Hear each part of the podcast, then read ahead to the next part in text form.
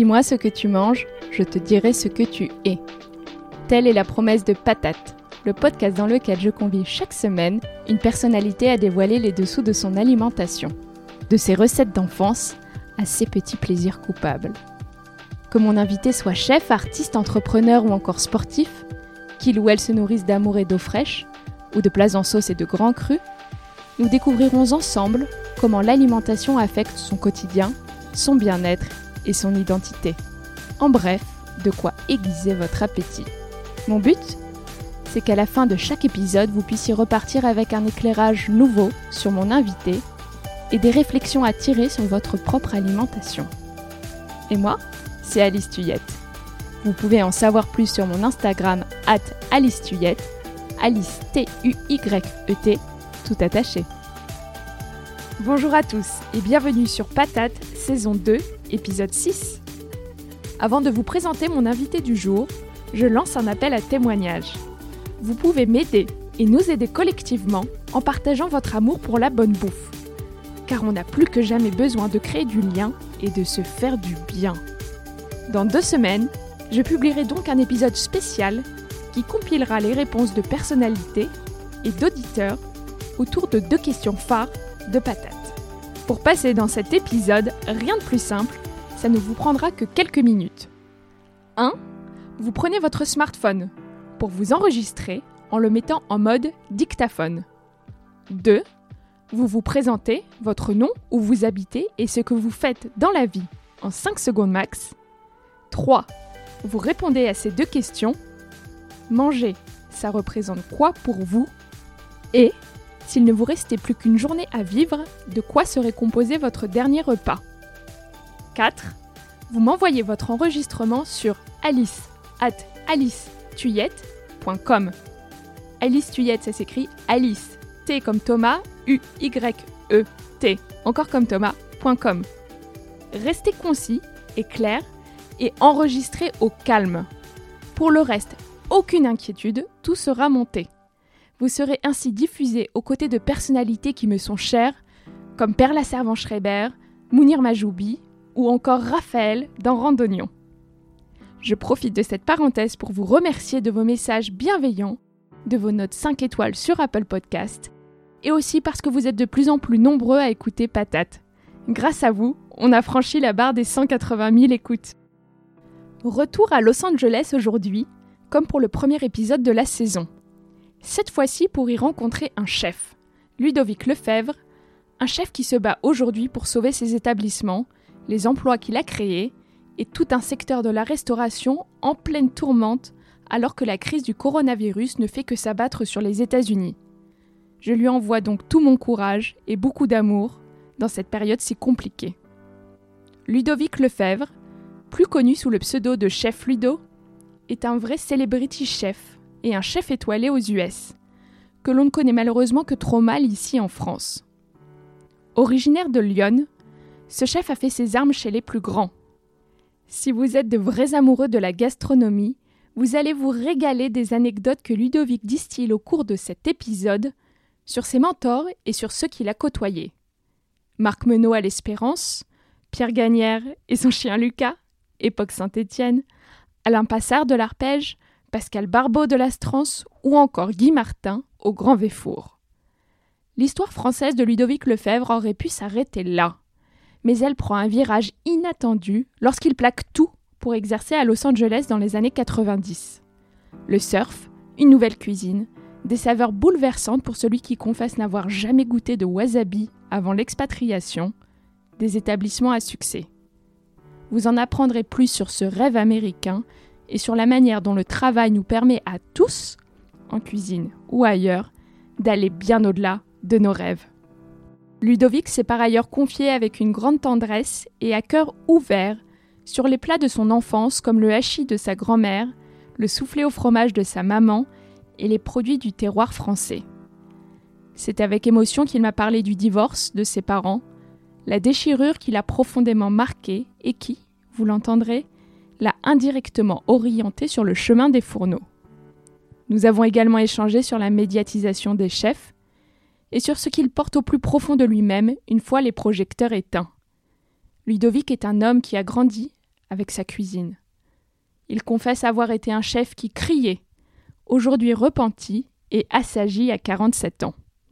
Comme sa cuisine, moins agressive, selon ses propres mots. Je ne sais pas si vous connaissez ce magnifique poème de Victor Hugo, Bouze endormi. J'ai immédiatement pensé à lui pendant mon entretien avec Ludo. L'écrivain met en scène la flamme vive, fougueuse du jeune homme, et lui oppose en miroir la chaleur douce, apaisée, du vieillard. Et tout naturellement, ce feu réconfortant et enveloppant est bien plus intéressant que l'éclat du jeune homme qui brûle tout ce qui s'en approche. Loin de moi l'idée de comparer Ludovic à un vieillard, bien sûr, mais on sent dans cet entretien un homme en phase avec lui-même, avec sa cuisine, un homme qui a gagné en épaisseur et qui réchauffe nos âmes et nos cœurs dans cette période si incertaine. Je vous souhaite une très très bonne écoute et me réjouis de recevoir vos témoignages. Bonjour Ludovic. Bonjour Alice. D'ailleurs, vous préférez que je vous appelle Ludovic ou Ludo euh, On va dire euh, Ludovic. On continue avec Ludovic ouais, alors. Ludovic. Je vous remercie de votre présence sur Patate aujourd'hui et je vous remercie également de me recevoir à Los Angeles dans l'un de vos restaurants. Question très importante pour commencer, est-ce que vous avez la patate? J'ai la patate. Oui, tous les jours j'ai la patate. À mon avis, ça doit être le soleil. Ici, on se réveille tous les matins et il fait toujours un temps magnifique. Et c'est vrai que le soleil, ça donne quand même la patate. Pour mieux vous connaître, est-ce que vous pouvez me parler du dernier repas qui vous a marqué à la maison ou au restaurant, peu importe? Alors le dernier repas qui m'a marqué vraiment, c'était il y a deux ans. Et je suis allé manger chez un ami à moi à New York qui s'appelle Carlos, Carlo, pardon, et qui a un restaurant qui s'appelle Blanca et aussi Roberta's. Très bien. Et j'ai adoré, euh, c'est un set menu, comment on dit, c'est un menu unique. Et euh, c'est des protéines et des petits condiments. C'est très simple, c'est très japonais. Mais japonais, mais aussi à la fois euh, euh français. Il y, y, a plein de, différentes cultures dans sa nourriture. Et j'ai vraiment adoré la simplicité, les ingrédients et aussi la technique qu'il utilise pour, pour cuisiner. Mais le, le, goût était, le goût était formidable. Très Ça m'a vraiment marqué. La simplicité, mais aussi le goût de tous ces superbes ingrédients qu'il utilisait. On recommande aux auditeurs alors pour leur prochain petit voyage à New York. Voilà. On va maintenant remonter les pendules. Ludovic, où est-ce que vous avez grandi? Parce que le public français vous connaît somme toute un peu trop mal alors que vous êtes l'un des chefs les plus célèbres des États-Unis. J'ai grandi en Bourgogne, à Auxerre, dans Lyon. Je viens d'une famille qui n'est pas du tout restaurateur. Faisaient quoi vos parents? Ma mère était euh, vendait des crédits dans une banque. Voilà, et mon papa était assureur. Voilà. Ouais, rien à voir. Ah, rien à voir. Rien à voir, rien à voir avec euh, la restauration, mais, mais chez moi, quand même, on adorait manger. C'était tous les week-ends, c'était, il y avait des soirées chez moi, des gens qui venaient, ou on allait chez des amis à nous. C'était vraiment le week-end basé sur euh, la nourriture, qu'est-ce qu'on allait faire le week-end, où on allait manger, quoi on allait, qu'est-ce qu'on allait manger.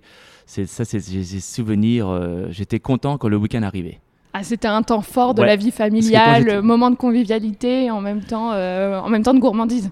Gourmandise parce que quand j'étais euh, petit, j'adorais manger. D'ailleurs, j'étais un petit peu boboule et euh, j'a- j'adorais manger. Tous les, tous les week-ends, je savais que ma maman ne travaillait pas et je lui demandais tout le temps Maman, maman, maman, qu'est-ce que tu nous fais à manger ce week-end? Toujours.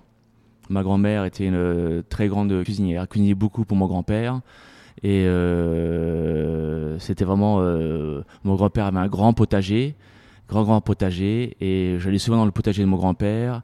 Et en- bien sûr, il ramenait euh, ses légumes, il faisait sa goutte aussi, son alcool. Enfin, c'était. euh, et ma grand-mère, bien sûr, euh, cuisinait tous ses légumes. Et euh, elle faisait un super aussi hachis parmentier. Ça, j'ai des souvenirs de mon hachis parmentier. Hachis parmentier de ma grand-mère et les gros souffles au fromage de ma, de ma maman. Elle faisait des gros souffles au fromage qu'elle mettait sur la table. C'était et on piochait comme ça avec une salade verte, une sauce à la moutarde. C'était, j'ai des souvenirs de ce souffle au fromage avec le gruyère et cette grosse salade verte. C'était souvent le dimanche soir. Ok, alors beaucoup de savoir-faire, des jolis produits si je comprends bien, une cuisine assez traditionnelle, somme toute. Voilà. Et là, vous parlez de salade, je pense juste à la salade que je viens de manger dans votre restaurant, votre bistrot à Los Angeles avant, justement une salade qui était bien assaisonnée, fraîche, craquante, tout ce qu'il fallait. Merci. Et du coup, vous me disiez, la nourriture, c'est quand même quelque chose qui vous attirait beaucoup, mais aussi d'un point de vue. euh, Enfin, vous vous projetiez déjà dans des cuisines. C'était quoi vos rêves de gosse euh, finalement? Alors mes rêves de gosse, euh, j'ai pas voulu. J'adorais manger. J'adorais cuisiner aussi avec ma, ma tante, ma grand-mère, faire des crêpes, des gâteaux, du pain. J'adorais, mais j'avais pas l'idée en tête d'en faire mon métier. Et mes parents se sont séparés quand j'avais 11 ans. Ça m'a beaucoup marqué. Après, ça m'a affecté beaucoup à l'école. Et après, je travaillais, je travaillais pas très bien à l'école. Et mon papa savait pas trop quoi faire de moi. Je me suis fait euh, euh, renvoyer une fois du, du collège, euh, quand même. Et À cause du comportement ou ouais, pour- du comportement. Ça m'a, mes parents divorcés, ça m'a beaucoup marqué. Ouais, C'était un vrai traumatisme ouais, un d'enfance. traumatisme, euh, je sais pas ce qui s'est passé. Et mon papa en a un petit peu marre et euh, à 14 ans, euh, à 15 ans, il m'a dit bon écoute Ludovic, euh, tes résultats sont pas bons à l'école, il faut que tu, tu vas aller apprendre un métier. Oh. Oui, ça vous est tombé dessus comme tout ça, suite comme ça, euh, voilà, le, poids père sur les épaules. Voilà, mon père en avait marre et c'est plus quoi faire de moi, tu vas apprendre un métier. Alors, il m'a donné quatre solutions. Soit tu peux aller faire un apprentissage, être coiffeur, euh, maçon, mécanicien, ou alors cuisinier. Et cuisiner, euh, cuisinier, j'ai pourquoi pas cuisinier, j'adore manger, j'aime bien faire un petit peu la popote avec ma grand-mère, ma tante et ma maman. Et, euh, et ben voilà, me voilà embarqué à faire de la cuisine. Et euh, cette discipline en cuisine m'a beaucoup plu. J'ai adoré euh, la cuisine, j'ai adoré les bruits en cuisine, les sons, euh, les odeurs. euh, même si au début je faisais que de faire la plonge, ou éplucher les carottes, ou éplucher les haricots verts, ou éplucher les pommes de terre, ou nettoyer le, le sol, j'ai adoré cette énergie en cuisine. J'adorais les moments de service où tout le monde était concentré, le chef gueulait. C'était vraiment, j'ai adoré ça. Vous avez accroché tout de suite en fait. accroché tout de Et suite. alors vous qui étiez un élève dissipé à l'école, ça vous a complètement canalisé d'arriver dans des cuisines. Alors totalement, et surtout à cette époque-là, euh, d'être cuisinier. euh, moi, j'ai commencé à cuisiner dans les années 85.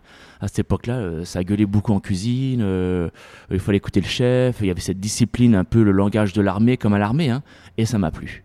Ouais, Ça bah, c'est une brigade, c'est pas pour rien. Ah on parle bien plu, de brigade. plu. Et en plus, j'ai eu la chance quand même de faire mon apprentissage chez Marc Menot à l'Espérance. À cette époque-là, c'était un 3 étoiles quand même, et euh, il y avait 25 cuisiniers. Enfin, c'était une brigade. euh, c'était comme une équipe de rugby, quoi. Il y avait tellement de monde en cuisine, c'était la folie, quoi. Ouais, C'était Chaque- impressionnant. hein, après, chacun avait un ça. poste à faire, chacun avait un truc à faire, cette discipline, cette rigueur. Et, et comme les gens étaient sérieux, euh, les, les cuisiniers, euh, ça, ça rigolait presque pas. Enfin, c'est, j'ai adoré ça. Et vous Ça, avez commencé tout de suite dans un très très grand établissement, un très bel établissement Voilà. prestigieux. Tout de Euh, suite Mar- dans l'excellence. Marc Menot, quand même, c'était à en- dans le Morvan. Et j'ai eu de la chance de commencer chez lui. Mais il m'a pas fait de cadeau. Hein. Il m'a pas fait de cadeau. Hein. Il m'a donné un mois. Il m'a dit t'as un mois.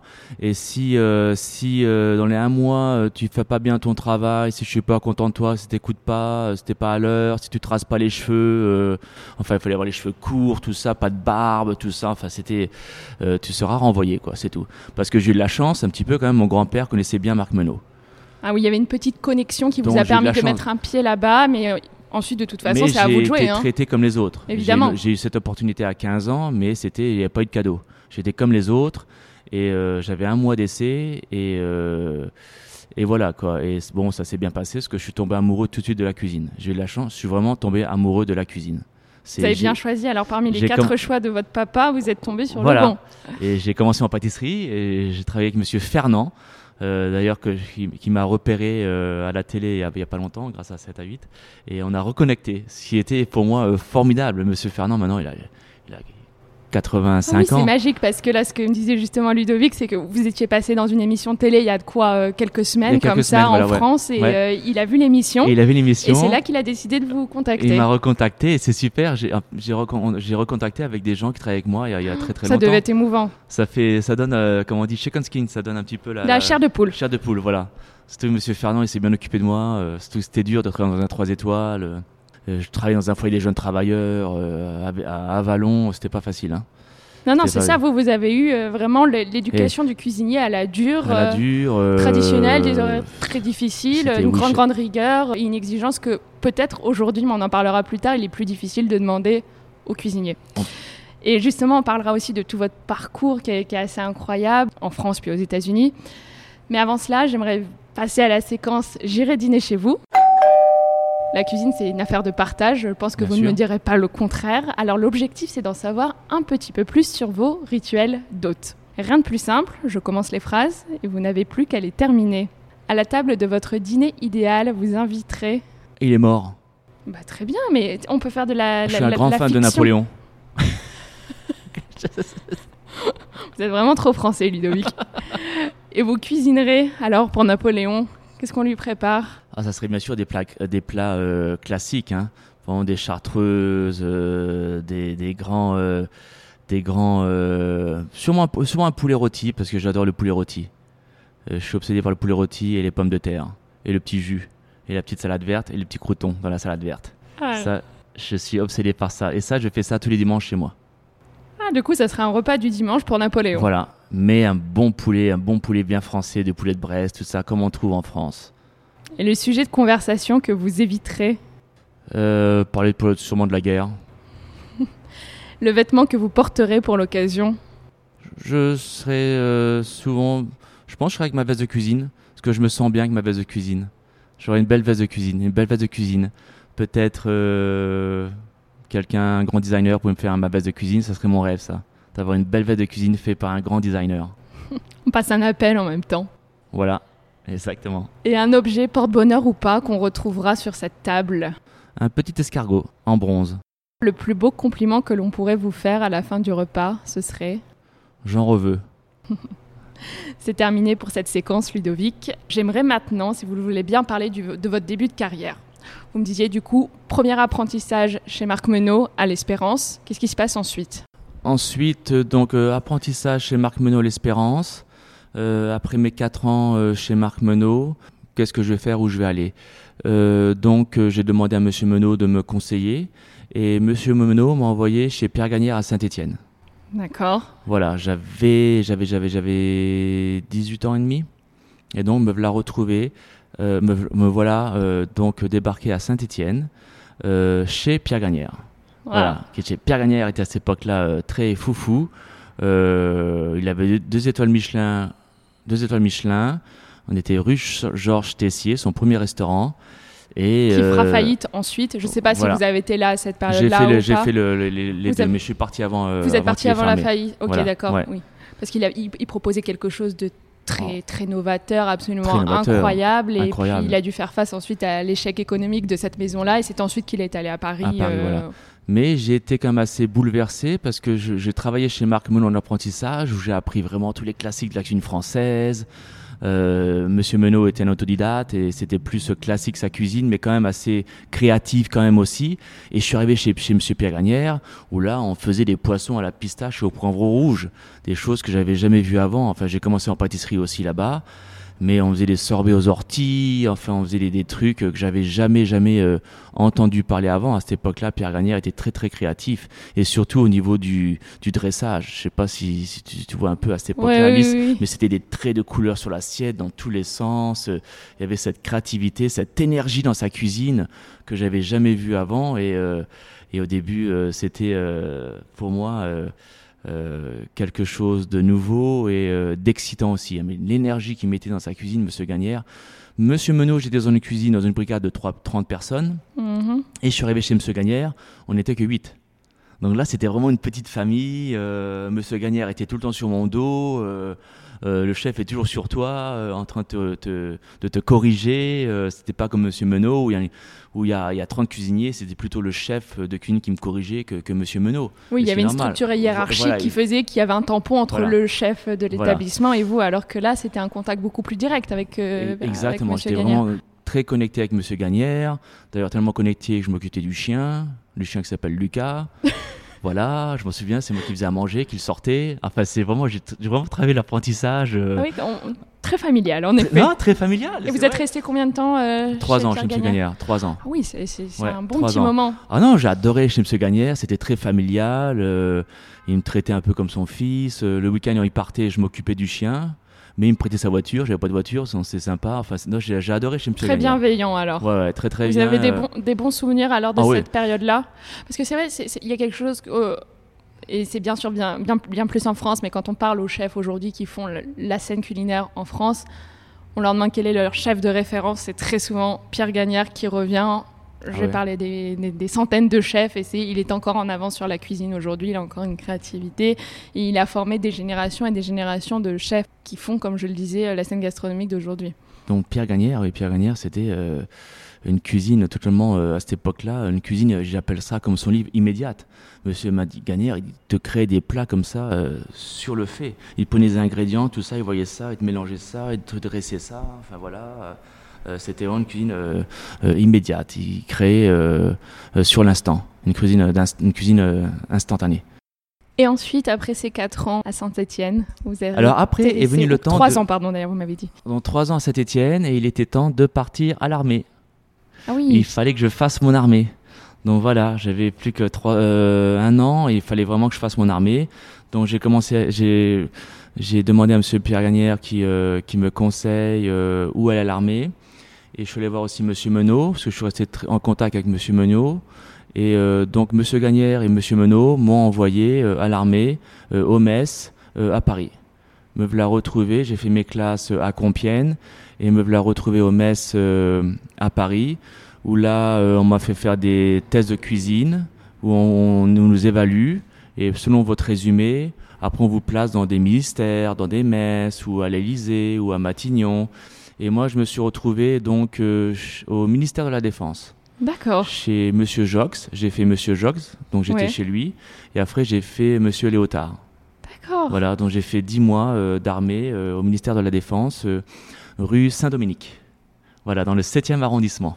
Plutôt préservé pour l'armée, alors. Voilà, j'ai fait mes classes. euh, bon, c'était que 7 jours.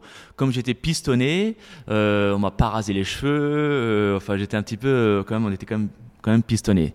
Parce que j'avais fait des. plus. Voilà, fait des bonnes maisons, j'avais un bon résumé, et des, des, des belles lettres de recommandation de M. Gagnère et de M. Menot. Donc on m'a mis euh, euh, donc au ministère de la Défense, euh, chez le ministre, dans sa maison. Dingue. Voilà, donc c'était super, super bien. Toujours utiliser des super produits, j'avais mon chauffeur pour aller au bon marché. Ah oui, Euh, c'est vraiment la vie euh, aussi trois étoiles pour le, pour le, pour le chef, là. c'était, c'était vraiment une super expérience. Surtout un chauffeur pour aller de la rue Saint-Dominique au bon marché, c'est pas très loin non C'est plus. pas très loin, euh. mais bon, il y a quand même, on ramenait quand même beaucoup de nourriture, Alice, quand même. Mais c'était vraiment une super expérience euh, de travailler comme ça euh, dans l'armée. euh, je voyais les, les amiraux, je leur disais bonjour, je voyais tout le monde. C'était, c'était cool, quoi. J'avais pas besoin de faire de salut, quoi. C'était bien. Incroyable. J'étais, bien pistonné. et, euh, tout le monde savait dans le mystère j'étais le chef, le chef de Monsieur Léotard ou de Monsieur Jox. Donc tout le monde était très gentil avec moi. On pouvait faire, je pouvais faire saut- sauter tous mes PV. Ah ouais. oh là là. C'était vraiment génial. J'ai vraiment adoré. Et ensuite, le retour dans des cuisines de restaurants. Donc voilà, donc me voilà fini mon armée, 10 mois Mhm. d'armée. Et qu'est-ce que je vais faire? Donc je suis allé voir Monsieur Gagnère et j'ai dit chef, ça y est, j'ai fini l'armée, qu'est-ce que je pourrais faire? J'aimerais rester sur Paris. Donc euh, me voilà sur Paris, je, je- je suis avec Monsieur Gagnère, je vais voir Monsieur Gagnère à Saint-Étienne, manger avec mes parents et Monsieur Gagnère me conseille d'aller à l'Arpège. Mhm. Euh, rue de Varennes, qui est pas loin du ministère de la Défense. Ouais, vous restez très. Voilà, rue euh, de Bourgogne, rive rue de gauche, Bourgogne, rue euh, de Varennes, très voilà, euh, voilà, vers les Invalides, vers Napoléon. C'est ça. Voilà, c'est ça. Voilà le lien. Et, euh, et donc me voilà euh, embarqué Chez Alain Passard. chez Alain Passard, à cette époque-là où il avait deux étoiles et on faisait, on faisait la course aux trois étoiles. C'était à cette époque-là où Monsieur Passard était très très connu en étant un rôtisseur. hein. C'est ça, c'était les rôtisseries, c'est pas du tout le Alain Passard que les auditeurs Voilà, peuvent connaître aujourd'hui, très tra- légumier. C'était la période euh, connue justement pour la, pour la viande, le travail. Ah mais euh, j'ai jamais viande. cuisiné comme ça chez, chez Monsieur Passard. Enfin, les, les, les pièces de viande entières qu'on cuisinait, les, les, canards qu'on rôtissait euh, sur la plaque du fourneau sans aller au four. On mettait jamais un canard au four chez Monsieur Passard. Ah oui, Ah c'est les poissons, on allait très rarement au four aussi. C'était tout était cuisiné à la plaque, sur la plaque. On travaillait nos épaisseurs, on cuisinait, on cuisinait à l'oreille. Euh, il, nous, il nous disait des choses, des fois, Monsieur Passard, je ne savais pas ce qu'il me racontait. Quand il, moi, j'étais un teenager, j'étais jeune, j'adorais la cuisine, mais bon, quand il, quand il me disait m'apprendre à cuisiner avec l'oreille, mes sens, tout ça, c'était quelque chose de très nouveau pour moi que j'avais pas appris avant. ah, du coup, euh, un, un nouvel apprentissage encore complètement Ah une, ouais, une- et, une autre euh, école. Voilà, moi, mon chef, quand je là-bas, c'était Flora, une fille qui était chef de cuisine là-bas. J'étais avec Flora. Mika, ouais, elle s'appelle. Oui, oui, Hein oui, euh, oui, c'est ça. Ouais, Oui, Flora oui. Mik- Mikana ou Mi- Mikano Nicolas mais là, something like that, Flora. J'ai des souvenirs avec Flora, mais euh, avec Monsieur Passard, c'était génial. Et après, euh, et après j'ai eu Pascal Barbeau, qui était mon commis. Ah oui. Ah oui, non, mais j'étais à l'époque. euh, Pascal Barbeau de l'Astrance. Ouais, de Voilà. l'Astrance, voilà, avec Pascal. Je me rappellerai Mm. toujours de Pascal quand il est arrivé le premier jour en cuisine. Il sortait de l'armée, je crois, euh, comme moi, mais il arrivait six mois après, après moi, et il avait son petit euh, polo marin, il était, parce qu'il était marin dans, dans, dans, dans l'armée. Euh, J'ai une image de Pascal quand il a commencé à l'arpège, Ah, génial. ces Ah ouais. anecdotes. Ah ouais, non, c'est vrai, j'étais avec Pascal. euh, il y avait Hadji qui est toujours là-bas, d'ailleurs, chez Monsieur Passard. Enfin bon, Monsieur Passard était une- un déclic pour moi dans la cuisine. hein. Euh, J'ai cuisiné les, les- les viandes, les poissons, euh, pas les légumes, mais vraiment les viandes et les poissons. euh, la technique, tout était cuisiné à l'arête, sur l'os, euh, beaucoup de découpes en salle. Euh, C'était les assaisonnements, euh, le produit, la technique et les assaisonnements à cette époque-là, chez Monsieur Passard. Et donc je suis resté trois ans là-bas et et ça m'a toujours et ça me marque toujours. Ça vous habite toujours ce que Quand vous je- avez- quand je cuis une volaille. Ouais. Quand je cuis un poisson, un turbo à l'arête, quand je vais cuire un, un canard entier, c'est j'ai toujours cette, euh, ce déclic de Monsieur Passard, ce qui m'a appris à travailler mes épaisseurs. Euh, déjà à cette époque-là, il nous apprenait à travailler la main. Euh, la main, fallait que la, la main voyage pour l'assaisonnement dessus du poisson. Enfin, comment il parlait, s'il était tellement euh, poétique, Monsieur Ouais, Il y a un Passard. rapport très différent, j'ai Ah. l'impression, au produit, à comment on le travaille, parce que vous Ah non, faites mais- appel à d'autres sens et, Ah non, et être à l'écoute de euh, choses qu'on- sensorielles. Je sortais de chez Monsieur Gagnère, euh, qui on mettait plein de saveurs ensemble, euh, des trucs, du su- euh, sucré avec du salé. Et, et Monsieur Passard, c'était plus euh, traditionnel, mais euh, quand même. Mais beaucoup de euh, modernité quand même dans le travail, dans comment, travail. com- comment, on le, comment on approche le produit, comment on, vous le disiez, on l'écoute, on le touche, on le on sent. le coûte, on le touchait, on le laissait reposer, on le réchauffait. euh, euh, enfin, le, le, le, le, le produit, on, l'a- on l'apprivoisait, quoi. On était vraiment, on le sentait vraiment. Quand, quand je cuisinais un canard, je le sentais vraiment, j'étais vraiment le canard, quoi. Je sais pas comment expliquer ça, c'est tu, le- tu le sentais, quoi. Tu Vous êtes un escargot maintenant ou pas? Ouais, ouais, ouais, parce que je suis bourguignon et puis euh, c'est mon logo maintenant pour Petit 3. Mais euh, bon, je cuisinais pas les escargots entiers à la carapace, ou, euh, mais bon, mais bon, Monsieur Gagnard, Monsieur Passard, c'est vraiment un déclic au niveau de. Oui, j'ai appris à être un rôtisseur, j'ai appris à travailler la flamme. Ouais. Et- Et, et et- ça, qui, et ça, qui je est le le- vrai je- travail là vraiment du Ouais, cuisinier. et ça, je du le fais encore avec mes cuisiniers maintenant. Je le travaille encore la flag avec mes cuisiniers et je leur apprends ce que j'ai appris chez Monsieur Passard. J'ai 47 ans et je, travaille, et je parle encore de Monsieur Passard. Tous les jours. Tous les jours, tous les jours. Hein, c'est beau, c'est- marrant. hein. Hier, d'ailleurs, je regardais des vidéos sur Monsieur Passard. Je, je suis toujours euh, très obsédé par Monsieur Passard. Il m'a beaucoup marqué. C'était dur chez lui. hein. C'était très, très dur comme école. Très, très dur. C'était une école de cuisine. Euh, on en bavait. hein. C'était de longues heures. euh, En termes de rythme, c'était plus intense. Qu'on Oh vous là en demandait, c'était plus intense Ah que ouais, dans les pense- autres maisons. Je pense que maintenant, étiez hein, quand je vois maintenant, il, est- il a l'air plus calme quand même, Monsieur Passard. hein, plus reposé. C'est normal, il vieillit. Excusez-moi, chef, mais bon, il vieillit, c'est normal. Il, il, euh, il mature. On s'arrondit plus- avec le temps. Moi aussi. Moi, il y a 20 ans, je n'étais pas pareil que maintenant en cuisine. Je vais y- Vous êtes on- moins dur maintenant comme je suis moins dur maintenant. Je suis moins dur. Je suis moins dur.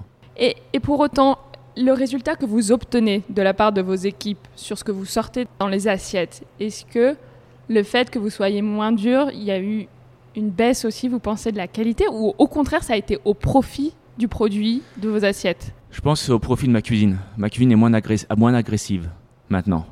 Elle est plus posée, moins agressive. Euh, je cuisine moins à l'instant, à l'instant, à la- À l'instinct, pardon. vous, êtes pas- euh, vous parlez peu français, alors c'est normal. voilà. Et euh, maintenant, je, je réfléchis beaucoup quand je crée un plat Mhm. et je le goûte beaucoup. J'ai toujours peur que ce soit pas assez bon. Donc je goûte beaucoup ce que je fais. Avant, je goûtais pas assez ma cuisine. J'ai fait beaucoup d'erreurs quand j'étais jeune euh, à ne pas manger assez ce que je faisais. Et j'ai fait des erreurs comme ça. Et ce que je explique à mes cuisiniers, je ne vois pas assez euh, goûter leur cuisine pendant le service. Les cuisiniers, la cuisine, il faut goûter. Il faut goûter, il faut avoir la cuillère, il faut goûter ce qu'on fait la sauce, euh, goûter euh, le produit, goûter les assaisonnements. Et ça, dans toutes les cuisines que je vais, je vois pas assez les, cuisiniers, les cuisiniers goûter assez ce qu'ils font. Et moi, j'ai fait cette erreur-là quand j'étais jeune. Je le sais, je le sais. Et euh, je dirais que quand même, plus je vieillis, je suis plus posé. Ma cuisine devient de plus en plus simple. Il y a moins de moins de d'ingrédients dans ma cuisine, moins de Vous avez moins à démontrer aussi, sans doute. voilà, voilà Vous aussi. êtes plus assuré, il y, a- y y de la confiance, on le sent pour les, pour les équipes, et puis des assiettes aussi qui sûrement vont à l'essentiel davantage. J'ai trouvé ma ligne. J'ai j'ai 47 ans. Je pense que j'ai mis du temps à trouver euh, euh, ma, ma cuisine, mon style. J'ai mis du temps un petit peu quand même. Euh, surtout quand je suis arrivé à Los Angeles en 96. Et moi, j'étais vraiment français. Hein. Et ça, c'était après l'expérience chez Alain Passard que Non, vous... après, je allé au Grand Véfour. Après, oui, je suis allé. Pardon, euh, excusez du peu, vous n'avez fait que les plus belles maisons. Et après, je suis allé au Grand Véfour pendant deux ans avec Monsieur Guy Martin. Je voulais faire un petit peu plus de classique et je voulais travailler dans un, dans un endroit un petit peu euh, où Napo- Napoléon allait beaucoup. Oui, c'est un Non, lieu. je rigole, je rigole. C'est un lieu, mais c'est un lieu historique. C'était un lieu historique et j'avais envie, de faire- une grande maison comme ça, un peu plus classique. Et euh, j'ai adoré aussi le Grand Four parce que la cuisine était un peu plus, classique avec Monsieur, avec Monsieur Guy Martin, malgré que ce soit un Savoyard. Euh, il y avait des plats quand même plus travaillés aussi, mais il y avait quand même le, le grand pigeon, euh, le grand pigeon régné 3. Il y avait un parmentier de queue de bœuf. Il y avait des, des plats quand même assez classiques aussi. Et je voulais travailler un petit peu classique. Euh, mon rêve était de travailler chez Bernard Paco. D'accord, à l'Ambroisie. À l'Ambroisie, c'était mon rêve. de la place des Vosges. Ouais, mon rêve. Qui lui aussi Mais- a formé beaucoup, beaucoup de. Et c'était très très dur de- d'aller de rentrer chez lui. À cette époque-là, vous savez, à cette époque-là, il y a, il y a 30 ans, hein, il y avait moins de chefs français étoilés, il y avait moins de restaurants que maintenant. Donc, euh, Du coup, vous n'avez pas eu votre place chez Bernard Paco. Non, D'accord. parce que personne ne partait. Tout le monde était bien chez lui, c'était une cuisine superbe. Là-bas, on avait samedi, dimanche de congé, on était bien payé, donc les places étaient Mais très très dures pour il faut le rappeler pour les auditeurs, des conditions assez exceptionnelles pour, euh, Voilà, pour un cuisinier. À cette époque-là, cette euh, de pas travailler samedi dimanche, euh, t'imagines, Alice Ouais. De parler à 30 ans, c'était formidable. Oui. Ah non, mais c'était Oui, le rêve. Parce que les cuisines, on n'a pas de vie. Les cuisiniers, on n'a pas de vie. Et de, de pouvoir avoir un week-end, c'était vraiment. euh, Oui, c'est presque inconcevable dans, dans Voilà. une cuisine. Et après le, le Grand Véfour, c'est là où vous décidez de partir aux Et États-Unis donc, euh, donc déclic, j'ai toujours voulu aller euh, travailler aux États-Unis. pourquoi j'allais dire? Parce Toujours que voulu ça, aller c'est travailler c'est là-bas. dingue, parce que vous avez un parcours tellement dans les plus Dans belles les maisons françaises, les Michelin, les très gastro, les, maisons très classiques, beaucoup plus créatives, mais en tout cas qui représentent l'excellence de la gastronomie en France. Et j'en ai un petit peu ras-le-bol de travailler dans les trois étoiles, Ok deux étoiles. Et euh, je voulais voir autre chose. Euh, J'avais un, un ami à moi euh, qui travaille avec moi chez Monsieur Passard, Didier Labbé, qui était cuisinier en Amérique. Et on se parlait souvent, on était potes. Et il me disait toujours, Ludo, viens en Amérique. Viens, viens travailler à l'orangerie. euh, je suis à l'orangerie, c'est super. Mais je suis quand même allé voir Monsieur Menot. Et je suis allé voir Monsieur Menot. Et je lui ai demandé à Monsieur Menot de m'aider, de me pistonner, de me trouver du travail en Amérique. Et ça, c'était en 96, 95-96. Donc, je vais voir Monsieur Menot avec mon grand-père, tout se passe bien, tout ça. Je mange là-bas, je mange le petit veau au caramel avec la petite tarte tatin aux endives, je me rappelle encore. Et donc, je demande à Monsieur Menot de me pistonner, de me trouver du travail en Amérique. Et donc, il a envoyé 5 lettres, 5 fax, à cette époque-là, c'était les fax, dans 5 restaurants en Amérique euh, de, pour me pistonner et je reçois 5 réponses positives. L'embarras du choix. L'embarras du choix. J'avais New York, j'avais Washington, j'avais Chicago, j'avais Los Angeles. Et donc, je suis parti à Los Angeles parce que j'avais mon copain Didier qui était à l'Orangerie. Et donc, j'avais une place à l'Orangerie qui était le plus grand, un des plus grands restaurants français en Amérique. Un grand relais Oui, château, relais gourmand. Enfin, voilà. Je voulais quand même travailler dans le, dans le, Oui, j'étais un petit peu français, j'étais fier. d'un extrême à l'autre. Disons, il Je fallait voulais- garder certains marqueurs. euh, Voilà, j'étais quand même assez fier d'être français et je voulais travailler dans les grandes maisons. Donc me voilà embarqué euh, justement euh, à l'orangerie, euh, un relais château, un relais gourmand. Et euh, vos premières impressions en arrivant à Los Angeles bah, Parce que c'est la première fois que vous débarquez à Los Angeles J'avais vraiment- travailler. Vous, vous ne connaissiez pas avant. J'étais vraiment français. J'avais travaillé que dans les restaurants français. J'avais pas beaucoup voyagé. J'avais été une fois à, à Singapour avec Monsieur Guy Martin faire euh, une semaine gastronomique. Et euh, j'avais été où? J'avais été une fois en Grèce, mais j'avais 14 ans. Une fois en Angleterre, mais j'avais vraiment jamais voyagé. Donc j'arrive dans un pays où je ne parlais pas la langue. Je parlais pas du tout moi euh, anglais. Moi à mon époque là, en- euh, à l'école, on me dit d'apprendre l'anglais. J'avais vraiment rien à faire. Moi c'était la cuisine. Et donc j'arrive ici, je parlais pas l'anglais. Je me retrouve un roommate américain. Euh, je me retrouve à, à- à habiter avec trois roommates dans une maison à Hollywood. Super, c'était génial. C'est dingue. Et ça, vous Euh, aviez quel âge? C'était la fin de la vingtaine, c'est ça à peu près? Ouais, j'avais euh, 24 ans quand je suis arrivé Ah, ici. 24 ans, non, mais quand même 24 avant. ans. Ouais. Ouais, Ouais, du 24 coup, ans. encore assez Ouais, jeune. si, assez jeune encore, quand même assez gamin quand même. hein. Et, euh, et j'arrive ici. Euh, Tout était immense, euh, il fait beau, la plage, euh, on travaille que 10 heures par jour, on travaille pas euh, 16 heures par jour. euh. Le restaurant était fermé le midi. J'ai jamais été dans un restaurant qui était fermé le midi. Le restaurant était ouvert que le soir.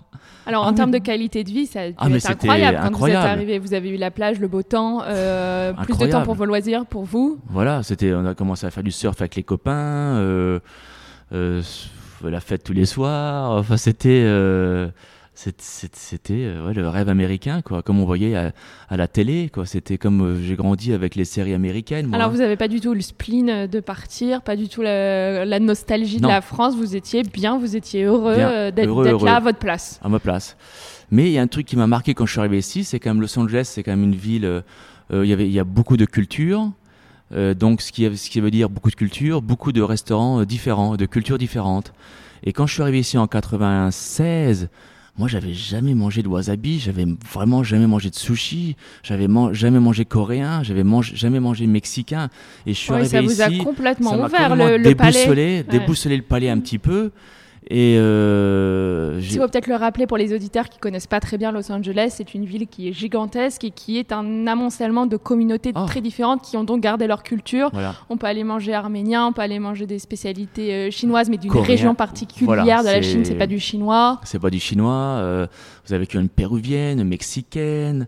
Euh, Ouais, c'est ça qui est très fort à je Los suis arri- Angeles, Je, je suis arrivé ici, moi j'avais jamais vraiment mangé de, de poisson cru, à part faire des Saint-Jacques euh, slicés à la truffe et une vinaigrette aux truffes chez Monsieur Passard. J'avais jamais mangé vraiment un, Mm. un tuna tartare ou du sushi ou. Et euh, du coup, ça veut dire que vous êtes remis en question sur votre manière de cuisiner en découvrant to- tout ça? Bah, vous avez été, vous avez perdu vos repères quelque ça part. m'a euh, un petit peu déboussolé. mhm. parce que je tombais amoureux des cuisines, des cuisines, des ingrédients que j'avais jamais utilisés. Euh, un ingrédient que j'adore, c'est le kimchi.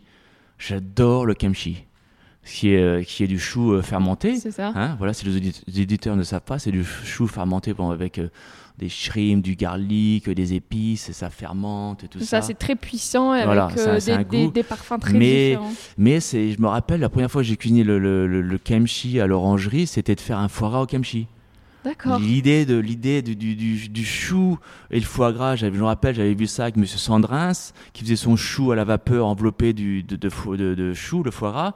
Et je me suis dit pourquoi pas faire du, du kimchi et du foie gras ensemble. Donc cette cuisine de Los Angeles m'a beaucoup euh, m'a beaucoup euh, influencé quand j'étais jeune, quand cuisine. j'étais jeune de, de, de trouver mon style déboussolé mais aussi influencé. Mhm. Il y a forcément les, les, Voilà. les, deux côtés. Les deux côtés. C'était bien et c'était pas bien aussi. Parce que j'ai fait pas mal d'erreurs aussi dans ma cuisine, euh, des accords, quand même, des fois. Oui, c'est là où vous avez dit que c'était plus, brutal, plus violent votre brutal, cuisine. plus violent, voilà, Beaucoup voilà. de goûts différents, Beaucoup j'imagine. différents parce que je, je mets ça dans ma cuisine, quoi. Je- j'étais, Il a, euh, il a sûrement fallu passer par cette phase-là pour ensuite harmoniser les choses et revenir à quelque chose de plus équilibré, mais qui, qui comporte ces Voilà, influences-là. et c'est pour ça que, que quand je suis devenu chef euh, à l'orangerie, après, quand le chef est parti, je suis devenu chef à l'orangerie à l'âge de 25 ans. Euh, ce qui est quand même très très jeune à 25 ans de devenir chef euh, en Évidemment. 97, c'est quand même jeune. J'ai- moi, je pensais encore voyager et j'ai eu cette, oppo- cette opportunité de devenir chef à 25 ans à l'Orangerie, qui est un grand restaurant français. Euh, J'ai commencé quand même avec mes repères classiques, hein, mais après, euh, plus je vieillissais, plus je devenais jeune, j'avais envie de, de m'exprimer et de vraiment de faire une cuisine, je pense, plus choquante Mhm. Que safe. Que Ouais, vraiment, que euh, d'être dans la sécurité, voilà, dans le confort sécurité, de ce que vous connaissiez. Voilà. Et pas là, simplement À- à la cuisine euh, française, voilà. répliquer ce que vous aviez appris. euh, euh. J'avais mes, j'avais mes repères, euh, Monsieur Passard, mais j'avais aussi tous ces ingrédients qui sont arrivés devant moi euh, dans ma cuisine, qui ont franchi la porte de ma cuisine. Euh, le wasabi, euh, la soy sauce, Ouais, euh, c'est le ce qu'on kimchi, disait, ces produits ça. asiatiques, que- vous n'aviez pas avant. Et, en termes de produits, euh, je veux dire sur les produits plus classiques, justement, qu'on parle des viandes, des poissons, des légumes, Ouais. vos ingrédients de base.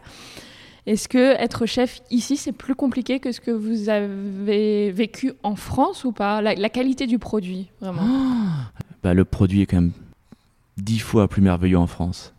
Même à Los Angeles. Même à Los Angeles. Parce que on, commence à avoir des super Los légumes. Angeles, c'est quand même un État, euh, vu l'agriculture qu'il y a Bien et qui a pris un vrai tournant sur produire mieux aussi, on peut le dire, que dans d'autres États des Je suis États-Unis. d'accord avec toi, Alice. Mais, mais malgré tout, euh, Au niveau, au niveau légumes, Los Angeles est le meilleur euh, Oui. État euh, d'Amérique au c'est niveau ça. des légumes. Mm. Même, des, même de la viande, quand même, on a des super, même des petits agneaux maintenant de, de, de Californie. Mais c'est un changement plutôt récent, vous trouvez Récent, de dix dernières années. D'accord. Dix années. Alors avant, c'était plus difficile de trouver des produits quand même de des produits meilleure de meilleure qualité. je dirais que les petits métiers maintenant en Amérique, les jeunes veulent être fermiers, les jeunes veulent être bouchers, les jeunes veulent être boulangers. Maintenant, les jeunes Américains sont vraiment dans la cuisine, dans, dans l'alimentation et veulent vraiment faire ces métiers, sont, sont amoureux du pain, sont amoureux de, de, de l'artisanal. Ça, ça vient. Alors qu'en France, je pense que ça se perd un petit peu.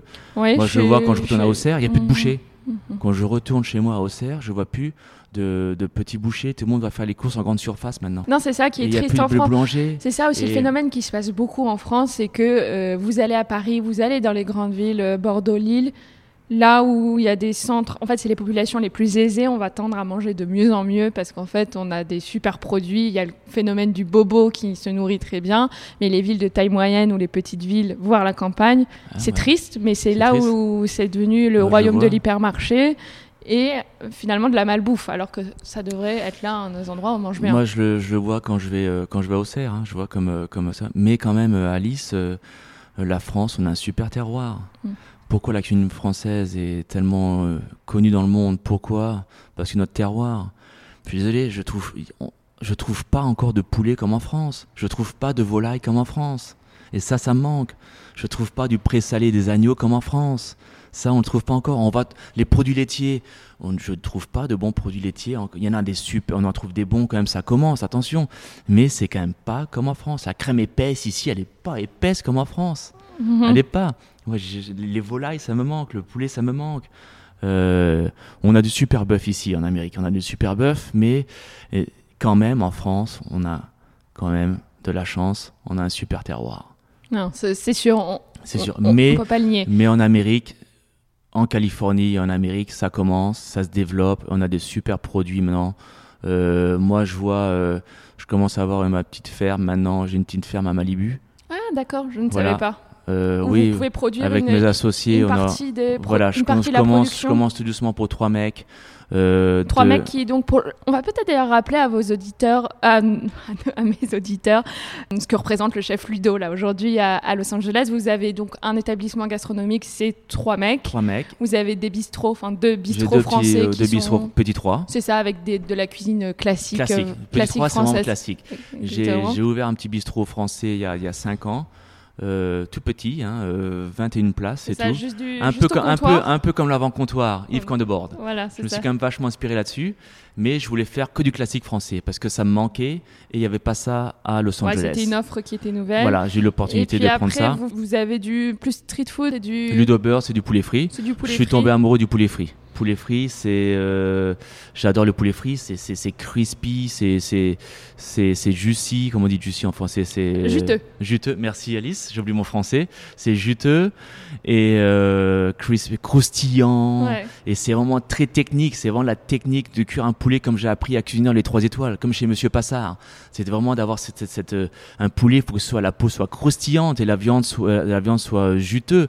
Et le poulet frit, c'est pareil. Il faut travailler cette croûte et après le frire et après c'est juteux, c'est oh là ça explose en bouche mais en bouche et je suis tombé amoureux du poulet frit et donc j'ai deux restaurants de poulet frit. Vous avez un dernier projet dans les cartons, je sais pas si vous voulez en parler ou pas. Dernier projet, moi j'ai grandi à Paris dans les années 90 euh, beaucoup et j'ai vraiment grandi avec le kebab. Et euh, ça m'a quand même beaucoup marqué parce qu'à cette époque-là, j'avais quand même pas beaucoup d'argent, je travaillais dans les trois étoiles.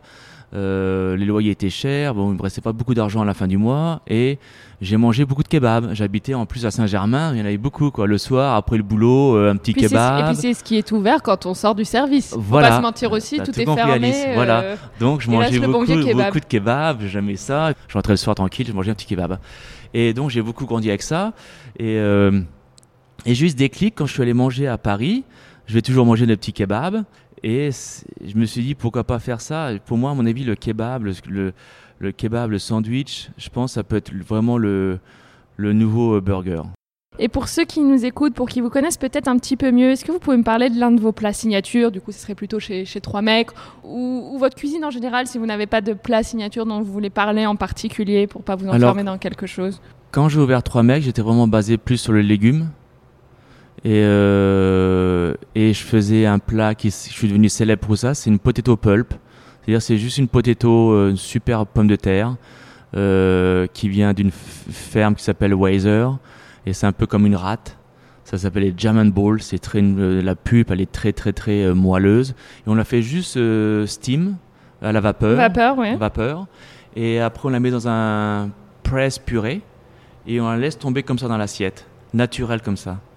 Et après, c'est que de la pulpe on, on l'assaisonne avec une, oignon- une soubise d'oignon et euh, de bonito, dry bonito. Euh, La bonite euh, séchée. Voilà, bonito séché, pardon. Euh, bien sûr, du beurre noisette. Ok, Comment faire sans? Voilà, beaucoup de beurre noisette et aussi euh, euh, du euh, Cantal cheese râpé dessus. Donc on a, on a- vous avez plusieurs niveaux. Il y a, il y a la soubise d'oignon, la pulpe de pommes de terre, le, le beurre noisette. Après on l'assaisonne avec la, la bonite séchée et après on râpe dessus beaucoup beaucoup beaucoup de fromage de Cantal. Et je suis devenu célèbre pour ça. Et c'est une pomme de terre qui est vraiment très légère. Et, y a, et je, dis- je dis bien aux gens, faut pas mélanger. Il faut manger ça comme ça et la pomme de terre est légère. Parce que la pomme de terre, la bonne purée, ça peut être euh, très lourd un petit peu, tout sûr. ça, voilà. Ah, Et ça, je suis- ça donne envie. Et je suis devenu aussi célèbre pour des carottes barbecue. D'accord. Des petites carottes euh, du marché, bien sûr, grillées au feu de bois, parce que dans ma cuisine, j'ai un feu de bois. Euh, quand j'ai ouvert Trois Mecs, euh, j'ai, il y a six ans, je voulais avoir euh, un, feu de, bois- un, un feu de bois. Et, euh, et donc, je fais des petites carottes barbecue avec, euh, avec une sauce au yaourt et je fais une sauce barbecue. C'est une réduction de, d'orange, parce que moi, je suis amoureux des citrus. Et la Californie, les citrus sont magnifiques. Bien sûr. Ah, mais des fois, je vais au marché ici, j'ai 27 différentes. Ah oui, incroyable. comment on Sorte d'agrumes. agrumes. Il y a 27 différentes variétés de, de- d'agrumes sur le marché. Mhm. C'est, c'est formidable. Donc, je fais cette, euh, cette réduction de, de jus de- d'agrumes avec beaucoup de vinaigre blanc et du curry. Et ça fait un peu une sauce barbecue et je nappe les, je nappe les carottes Les que sont en train de braiser au feu de bois avec cette glaze. Et on sert ça avec du yaourt, du piment d'Espilette et euh, du pourpier et euh, de l'avocat. Voilà. Et j'ai aussi, je suis célèbre aussi pour un sushi d'avocat. D'accord. Il y a un plat qui m'a marqué chez Monsieur Passard, c'est qui m'a beaucoup inspiré, c'est son sushi à la betterave. Ouais, le fameux sushi végétal de Végétal. d'Alain Passard. Et je me suis dit, il faut que je crée un sushi végétal. Et moi, je suis passionné d'avocat. Pareil, l'avocat ici en Californie, c'est, on peut en avoir sept différentes variétés d'avocats des fois sur le marché. Et donc, je fais un petit, euh, je fais une petite crème de, je fais une petite crème infusée de, de code, comment on dit, le cabillaud séché Cabillaud, c'est ça. séché qui est infusé Mm. dans la crème que je mets en siphon. Donc je mets ça dans l'assiette. Après sushi, sushi rice et des fines, fines, fines lamelles d'avocat dessus qui couvrent tout le, tout le riz et la crème euh, de cabillaud. Et après, je fais une petite vinaigrette comme j'ai appris chez Monsieur Passard, au citron vert, euh, au miel du marché et de l'huile d'olive. Et après, dessus, on met euh, un petit peu de, de piment vert euh, émincé très très très fin et des fleurs de coriandre De coriandre, ouais. Et ah, oui. beaucoup de citron vert. Ah oui, de la, Voilà. de la rondeur, mais un- Voilà. un, bon Du kick. pip, ça me donne de Ouais. l'énergie. Ah, et, et je suis devenu célèbre pour ce, ce, ce, ce- Vous voyez, c'est plus des légumes. Parce que des fois, j'ai un peu du mal à trouver, je vais pas dire ça, mais de, de la bonne viande. Moi, j'ai du mal quand je reçois ma viande, elle arrive plastique. Moi, j'ai grandi en France, on travaille avec les bouchers, et la viande, elle arrivait enveloppée de du papier parchemin et pas enveloppée dans du plastique. Quand les viandes arrivent sous vide, j'ai un peu du mal à ouvrir le paquet sous Ouais, vide. on a moins envie de travailler ce, ce produit-là. voilà, ouais, c'est le, le rapport au produit pour le chef n'est voilà. pas du tout le même. Du coup, je comprends bien. En étant aux États-Unis, votre cuisine a évidemment énormément évolué. Votre parcours de chef Bien sûr. aussi. Vous avez fait une cuisine qui était plus rentre dedans. Ici, d'ailleurs, les saveurs sont souvent plus salées, plus assaisonnées ici aux Euh, États-Unis. Ici, Mais à que- les gens adorent la cuisine qui a du page, du, du punch. Les gens adorent la cuisine épicée. Oui, nous, elle est Et presque fade à côté. Elle est presque. Merci. Et je suis content que tu dis ça parce que. Ouais, moi, c'est un sentiment que j'ai Euh, vraiment là. là voilà. ça fait, on Moi, je vois quand je cuisine des fois la cuisine française classique, quand je vais faire un bon poulet rôti, quand je vais faire, euh, je sais pas, une, une côte de porc charcutière ou euh, euh, une truite aux amandes, aux amandines. C'est bon, attention, mais ça peut être un peu fade. Ici, on a une cuisine de saveurs à Los Angeles, les saveurs qu'on met épicées, les épices et tout ça, c'est. euh, ça donne du pep dans la cuisine, quoi. Et des fois, c'est pour ça que j'épice plus ma cuisine à trois mecs.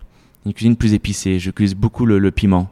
Le piment, le piment. Et vous auriez euh, une idée, c'est une projection qui n'est pas évidente à opérer, mais si vous étiez resté en France, vous pensez que vous auriez entrepris comme ça, que vous auriez plusieurs établissements? Ben, je, me pose la question des fois, des fois je me pose la question, si j'étais resté en France, qui serait Ludovic Lefebvre?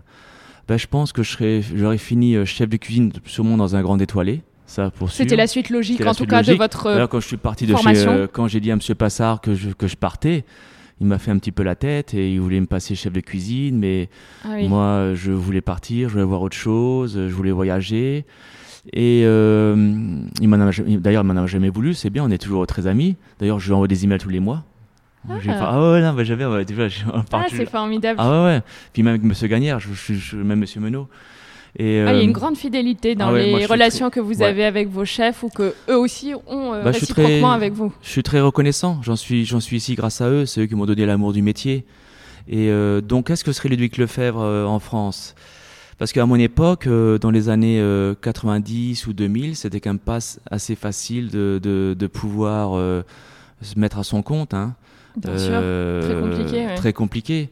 Donc je pense que je serais peut-être, je pense que je serais resté chef euh, pendant très très longtemps dans un grand étoilé avec un grand chef, je pense, parce que j'aime quand même la, une cuisine. Euh, euh, j'aime la cuisine de Michelin quand même, une cuisine pas de Michelin, je vais pas dire ça, mais une cuisine assez oh, gastronomique. Gastronomique, j'ai été, j'ai été, dining, oui. ouais, j'ai été élevé là-dedans quand même. Ouais, vous avez été biberonné à ça. même des fois, je dis que je suis pas comme ça, mais si j'y suis quand même. On renie pas ses origines. Voilà, j'étais quand même élevé comme ça. Hein. Et euh, j'ai toujours dans la tête, hein, c'est toujours dans mon petit coin dans la tête, hein, la cuisine gastronomique de, des 3 étoiles et 2 étoiles. Hein. Et, euh, bah, Vous avez votre étoile à Los Angeles. Oui, j'ai mon étoile à Los Angeles, bien sûr. Voilà. Et est-ce qu'on pense à la deuxième? Oui, on pense à la deuxième. Ça devient un peu comme après. Et après, quand on a la deuxième, on pense encore à autre chose. voilà, exactement. C'est un jeu sans fin alors. Mais la, cuisine, on le sait, c'est un cliché, mais il y, a une grande réalité là-dedans, je le sais, que c'est un métier où on suit, c'est un métier difficile, on est debout, c'est des horaires inimaginables. Est-ce que c'est aussi violent en France qu'aux États-Unis? Est-ce que c'est différent la façon d'exercer ce métier-là? Euh, Je pense que la cuisine maintenant est moins violente dans les cuisines. Oui, quoi qu'il arrive, partout. Vous partout, je pense, en euh, général. je pense qu'en France aussi. Euh, en Amérique, c'est sûr, en Amérique, c'est moins violent. Mais quand je suis arrivé en 96 et quand je suis passé quand même chef en 97 à l'Orangerie, J'étais quand même assez violent. Hein. J'ai quand même été, euh, je criais beaucoup. Euh, euh, je vais pas dire que j'abusais mes, mes cuisiniers, euh, pas physiquement bien sûr, mais plus euh, sur la, la, pression, la charge mentale. Mais, comment je m'exprimais quand même, le langage que j'avais, c'est quand même encore un, un langage de l'armée. C'est ce que vous aviez vu en comme, France? C'est comment j'ai été éduqué en France et j'ai cuisiné que comme ça, j'ai été éduqué comme ça, donc je savais parler que comme ça. Et je me suis calmé au niveau des années. Euh, parce que euh, après je me suis rendu compte que c'était pas une solution. Et euh, après je me suis marié. Après j'ai eu des enfants. Donc je pense qu'aussi quand on a des enfants ça nous calme aussi. Vous relativisez certaines choses et vous apprenez un rapport différent, différent pardon, aux autres. Voilà, et puis non, là, on, on, peut plus parler aux cuisiniers, aux cuisiniers de maintenant comme on parlait à mon époque en cuisine. Tout le monde partirait de la cuisine il y a la nouvelle génération, euh, il faut faire attention comment on leur parle. Et puis c'est normal aussi, on peut pas crier sur les gens. C'est ce qu'on disait au début. Alors en fait, c'est moins une comparaison entre la France et les États-Unis qu'une évolution globale de la cuisine qui est un milieu qui s'est adouci, disons, avec des rapports euh, plus normalisés, si on peut dire. Ça s'est adouci et c'est tant mieux. C'est quand même plus agréable de travailler dans une cuisine où tout le monde est de bonne humeur c'est quand même plus agréable de travailler quand tout le monde rigole. Moi, je leur dis bien aux mes cuisiniers, hein, surtout trois mecs, hein, c'est la cuisine est ouverte, trois mecs. Et les cuisiniers, on est devant les clients. Hein. Trois mecs, c'est un petit restaurant, il y a 28 places, il y a quatre tables et euh, 8, 8, places au bar, c'est tout. C'est très européen, ça. Je trouve ouais, très français d'avoir un, établissement plus petit. On plus petit, voilà. Et je contrôle tout. Hein. Les cuisiniers, on sert aussi la cuisine, la cuisine, les plats, mmh. tout ça. Mmh. Et euh... il faut une, il faut une, il faut une vraie harmonie. De toute façon, Alice, je peux pas crier en cuisine. Si je crie, tout le monde va, tout le monde va, tout le monde va me regarder, quoi. Donc je suis obligé de me taire. Je me rappelle quand j'ai ouvert trois mecs, là, j'avais de la pression et tout. Tout le monde attendait Ludovic Lefebvre d'ouvrir son, premier restaurant. Et euh, je me rappelle des fois quand je m'énervais, je prenais un cuisinier, je le mettais dans la chambre froide et je gueulais dessus. Mhm. Parce que je pouvais pas crier devant les gens. Mhm. Mais, mais ça, Et ça, je- et ça je- fait baisser la température aussi, en plus, la chambre froide. la hein. chambre froide. Oui. Mais euh, mais il y a tellement de passion dans la cuisine, il y a tellement de pression, c'est que des fois, quand, quand vous voyez un cuisinier, qu'on lui répète dix fois la même chose et qu'il fait dix fois la même, la même erreur, Ouais, on devient dingue aussi. on est quand même humain aussi, on a marre. Ouais, aussi, ouais, ouais, on lâche quelque part, bien sûr. Voilà. Moi, je crie jamais sans, sans crier. Je veux dire, si je crie, pas crier, si je dis quelque chose, Ouais. c'est parce qu'il faut le dire. Sans quel- motif, Sans oui. motif, voilà, Ouais, merci. ouais. Je crie pas sans motif. Et autre chose dont j'aurais aimé parler, vous êtes ici un chef très exposé. On vous a vu notamment dans l'excellent programme euh, The Mind of a Chef. Oui. Euh, vous êtes aussi très présent en vidéo. Vous avez une série qui s'appelle Ludo à la maison. Vous montrez vos recettes. Est-ce que c'est une forme de pression supplémentaire pour vous, euh, cette exposition? Il faut non seulement être chef et être un très bon chef et en même temps euh, assurer le show quelque part. Alors, Et peut-être encore davantage ici qu'en France. Je ne sais La pas. télé, euh, la Mhm. télé, ça aide beaucoup pour le business. Hein, ça y a pas de secret. Et vous y prenez du plaisir à cette euh, Mind of Chef, j'ai fait ça il y a, j'ai fait Mind of a Chef il y a, il y a trois ans. C'était très très dur à faire, très très dur. Ça prend beaucoup de temps la télé. Euh, on a voyagé beaucoup en France. Bon, c'était bien, attention. hein, je suis retourné en Oui, France, bien, mais c'est bien. c'est- éreintant pour un épisode de 20 minutes. On se Voilà, rend pas compte tout le travail, le c'est- travail C'est une semaine de tournage pour, pour un épisode. Ça. Mais c'est bien aussi de, de- de pouvoir s'exprimer, de parler de, de sa cuisine, de, son, de, de, de mon inspiration, qui est Ludovic Lefebvre. Et Ludo à la maison, euh, c'est plus cool, c'est des vidéos que je fais chez moi, euh, plus euh, classique français, parce que je suis français et je veux représenter la cuisine française ici. Hein, Il Mhm. n'y a pas beaucoup de chefs français à Los C'est Angeles. ça, il y a des choses à défendre parce que. Et je défends la cuisine française, c'est euh, important pour moi. Et je veux montrer aussi que la cuisine elle peut, être, peut être détendue. C'est-à-dire, quand je fais mes ludos à la maison, Mhm. si je fais une, une erreur, eh ben, je montre l'erreur à tout le monde. Mhm. Parce que moi aussi, je suis chef, je cuisine Ouais. depuis longtemps, mais je fais des erreurs aussi. Ça m'arrive de brûler une quiche. J'ai fait ludo à la maison, y avait, je montre à faire une quiche, et j'ai oublié celle qui était au four. Et bon, bah, je l'ai montré brûler. Bah ouais, je fais des erreurs aussi. Mais c'est ça aussi, ludo à la maison. Je veux être aussi être euh, Plus humain. euh, plus humain, plus marrant. Je veux montrer que c'est que le chef, on se prend pas toujours au sérieux, qu'on peut aussi s'amuser. Et, euh, Et vous exposez aussi vos enfants dans, Bah dans ce oui. programme. Est-ce que c'est quelque chose de compliqué à gérer pour vous, justement, cette Bah non, exposition de la famille Ou au contraire, ça vous fait plaisir et en fait, pour vous, c'est une forme d'authenticité que vous voulez montrer euh, Je vais vous dire gens? quelque chose à propos des enfants. Euh, mes enfants, euh, Lucas, qui a 8 ans maintenant, adore manger, adore faire la cuisine. Donc, euh, généralement, quand je fais ludo à la maison, je suis chez moi. Donc, les enfants rentrent d'école. On leur dit de se taire, d'aller derrière dans la maison, parce que j'ai une petite maison euh, derrière dans mon jardin. Mais non, bah, Lucas, il veut toujours être devant la télé et Lucas, il veut cuisiner avec moi. Vous avez un mini-chef alors à et la Lucas, c'est un petit mini-chef, il adore euh, cuisiner. Et je veux dire, Lucas, il fait une omelette maintenant à 8 ans. Euh, il peut être, et il fait des super omelettes. Il est doué? Ah, il est très doué, il est très doué. Ah, Et des fois, je veux lui apprendre et il me dit Papa, papa, je sais, je sais, je sais dans ma tête, je sais comment faire. Des fois, je suis pas à la maison, il va cuire un steak. Je sais pas comment il a appris, mais il sait faire un steak. Euh, je sais pas si vraiment il regarde mes vidéos, je sais pas si euh, il me voit cuisiner le soir. Non, mais euh, on, on- le on dimanche- apprend par l'exemple, les enfants. Même si, Voilà. même si en fait vous leur montrez pas directement, je pense qu'il vous a vu. le, le- le- le dimanche, c'est très important pour moi. De, tous les dimanches, je fais quelque chose euh, au four. Ça peut être un poulet rôti, ça peut être un roast beef, une côte de porc, mais c'est important pour moi que je les éduque au niveau de la, tou- la- de la cuisine et qu'on passe un moment ensemble à table et on parle du goût et on parle du.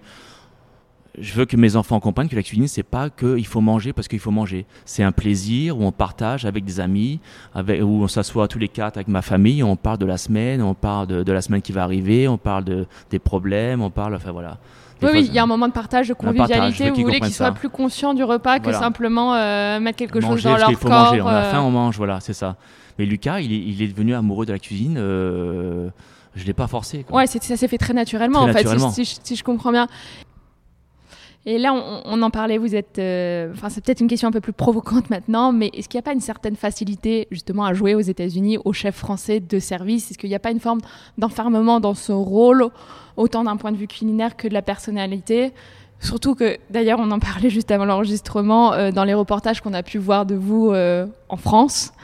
Euh, vous êtes assez dépeint comme le chef français successful euh, qui a réussi aux États-Unis. Et... Oui, parce que euh, successful, le, oui, parce que j'ai fait beaucoup de télé en Amérique. Donc ça quand même ça aide beaucoup. Donc c'est pour ça que je suis devenu un petit peu une celebrity chef. Et j'aime pas cette image de celebrity chef. Mhm. Moi, je veux être connu pour ma cuisine et pas être connu parce que j'étais à la télé. En fait, vous voulez utiliser la télé comme moyen pour qu'on de- amener les gens vers votre cuisine, Voilà, mais, mais vous voulez pas que ça soit ça qu'on retienne, ça sera voilà. justement la cuisine, c'est qu'un moyen, c'est pas une fin pour vous en fait, Voilà. la, la médiatisation que vous Non. savez aujourd'hui. D'ailleurs, j'ai toujours beaucoup d'opportunités pour faire de télé, tu vois, Alice, et je- maintenant je dis non. Oui, oui, vous, vous triez beaucoup plus. beaucoup euh, trier plus maintenant, et euh, oui. Mais euh, c'était quoi la question C'était, c'était- je disais, en France aussi, vous êtes dépeint comme euh, le chef euh, un peu français de service qui a réussi aux États-Unis. Est-ce que ça vous embête qu'on vous voit comme ça? Et je, je comprends bien en filigrane que, que oui, vous n'avez pas envie qu'on retienne ça forcément de vous. qu'on- Non, On s'intéresse plutôt à votre Voilà. cuisine. c'est pour ça. Et, puis votre créativité, et puis sûrement votre, votre audace d'avoir osé ça ici. Voilà, créativité, audace. Et puis bon, j'ai des fois j'ai cassé un petit peu les les règles dans la cuisine, un Mhm, petit peu quand même. J'ai été connu, quand même assez connu pour ça. mhm, Bien sûr. Et, et maintenant je reviens euh, plus euh, vers mes bases. Vers vos bases, et on pourrait retenir ça en France aussi. Voilà. Euh, bon, on, a beaucoup exploré votre parcours de chef. J'aimerais maintenant parler de votre rapport à vous, plus intime, à la, à la nourri- nourriture. Une question que j'aime toujours poser sur ce podcast, c'est si les assiettes que vous consommez régulièrement, vous, euh, Ludovic, pouvaient parler, qu'est-ce qu'elles diraient de vous, de votre personnalité? Alors, les, toutes les assiettes que j'ai au restaurant sont faites par un ami à moi, qui est un grand euh, artiste, qui s'appelle Adam Silverman, et qui fait des, des poteries. D'accord. Donc, toutes les assiettes sont, sont, des, sont, des, sont, sont des assiettes uniques que pour trois mecs, par cet grand artiste. Donc déjà, il y a, les assiettes parleraient un petit peu déjà euh, la rencontre avec Adam, où on a fait nos assiettes ensemble, déjà. Ok, déjà une rencontre. Déjà une rencontre. Et, euh, et si les assiettes pouvaient parler, euh, ben, je dirais que elle dirait que Ludovic quand même est bien attaché à ses racines. Mhm. Ça, je les Ça, oublie on pas. compris. Je les oublie pas. Et de plus en plus, de plus en plus. Et mais aussi des fois, Ludovic des fois se sort un petit peu de sa ligne. Je vais faire du classique français et des fois je vais partir et je vais faire euh, euh, un, un- un sushi, euh, un, un sushi, mais ça va être une glace au riz avec une tranche de poisson dessus, quoi. Fr- Partir dans des expérimentations. voilà, et ça, c'est Ludovic. J'ai, j'ai 47 ans et des fois, euh, il y a beaucoup de chefs qui suivent leur ligne et qui restent dans leur ligne, mais moi, des fois, je dérape un petit peu, je sors de ma ligne. Et je peux, je peux pas, euh, pas m'empêcher de ça. Des fois, j'ai envie quand même de, euh, j'ai des impulsions. Et les, assiettes pourraient parler de ça, où des fois, je suis quand même assez aussi euh, agressif avec un plat. Vous allez avoir un menu qui va être très classique, et mais il va y avoir un plat ici, vous allez demander, mais qu'est-ce que ça fait là? Ça n'a rien à voir par rapport au menu. Et, euh, et ça, c'est moi, j'aime un peu des fois désorienter les gens. J'aime ça, de leur donner des, euh, des- surprises. Et pour moi, des surprises, c'est de créer des nouvelles combinaisons. C'est ça. Donc les assiettes pourraient parler un petit peu des nouvelles combinaisons de Ludovic. Euh, en ce moment, je fais une salade d'endives qui est avec beaucoup de citrus, parce que d'agrumes, avec beaucoup d'agrumes, du comté, Et je mets aussi des petites lamelles de comté, mais je mets aussi du chocolat blanc, Ah oui. des petits copeaux de chocolat blanc. Et ça va super Et ça bien marche ensemble. bien Ouais, Ouais. Et, et, des, euh, et de l'olive noire séchée. Sympa. Et, et j'aime bien, bah, le citrus et les endives, ça a du sens. Oui, ça c'est le, comté, le comté cheese aussi. Ouais. Quand même, c'est Ouais. quand même un classique français. Oui, on met sûr. beaucoup d'endives salades avec du fromage. Moi, je me Roquefort, rappelle- voilà, Roquefort, voilà. tout ça. Et le chocolat blanc, ça apporte un petit peu une douceur. Et avec euh, le, salé de, de- de l'olive noire, avec le comté, ça va super bien ensemble. Donc ça, c'est Ludovic. Mais avant, vous avez un pot-au-feu qui est classique et une sole véronique un petit peu. Donc ça, c'est mes assiettes. Les assiettes pourraient dire un petit peu qu'elles sont un petit peu des fois déboussolées avec les saveurs. Ouais, c'est l'histoire de votre vie aussi. Et si, et ça c'est. Mais, mais ma cuisine c'est ça. Je vais avoir Pierre Gagnère qui est dans ma tête ici. Je vais avoir Alain Passard. Je vais avoir Marc Menot qui m'ont beaucoup marqué, Monsieur Martin. Et des fois, ça, élevé et éduqué par ces chefs. Donc des fois j'ai envie de faire du Passard, des fois j'ai envie de faire du Pierre Gagnère, des fois j'ai envie de faire du Marc Menot, ou je vais faire les huîtres angelées comme il faisait souvent. Euh, Enfin voilà, c'est, Ouais, Ludovic. Ils ont laissé leur empreinte. Des fois, je suis un petit peu perdu en Amérique. Moi, je suis le français un petit peu perdu à Los Angeles. Et, euh, et quand je suis perdu, je me, je, me rattrape beaucoup, je me rapproche beaucoup de ma cuisine française. Mhm. Oui, vous revenez à des fondamentaux. En Et je, je, je prends beaucoup, je lis beaucoup de, de livres de cuisine anciens euh, pour, euh, pour, euh, trouver l'inspiration. Mais je oui, je reviens toujours vers mes origines. Mais des fois, je vais un petit peu dérailler et faire une salade d'endives comme ça. voilà. vous naviguez. Voilà. Et au fond, cher Ludovic, ça représente quoi manger pour vous? Ben manger, c'est manger, oui, le manger pour moi, c'est le partage, hein, c'est vraiment une rencontre entre les gens. Et beaucoup de chefs ont dit tout ça, on dit tout la même chose, c'est une rencontre. Euh, mais je dirais, moi, mes restaurants, je veux que mes restaurants soient un lieu de, de rencontre. Et manger pour moi, c'est de partager euh, un moment euh, dans la vie, un moment de, de joie. Ça peut être un moment aussi de tristesse. Euh, ça, peut, ça peut être du business, enfin de manger. la vie se passe autour de manger. Et moi, manger, pour moi, c'est le goût. C'est vraiment de voir un petit peu les gens, comment ils mangent, le goût, euh, d'examiner ce que mangent les gens un petit peu. Euh, Vous vivez et on vit comme on mange. Voilà, comme disait Briard Savarin, hein, dis-moi ce que tu manges et je te dirai qui tu es. Tu vois, donc non, c'est là je suis excité. Là bientôt on a Thanksgiving qui arrive à la Thanksgiving qui arrive à en Amérique. Vous savez ce moment de partage euh, où tout le monde mange vraiment et j'adore ça. J'ai 20 personnes qui viennent chez moi et j'adore euh, faire ma table. Euh, vraiment tous les petits détails sur la table, les couverts, les assiettes, les verres. Et manger, c'est moi. C'est un plaisir de A à Z de préparer ce moment. Il n'y a, pas que, a pas que cuisiner, tu vois. Il y a aussi ce plaisir de préparer la maison.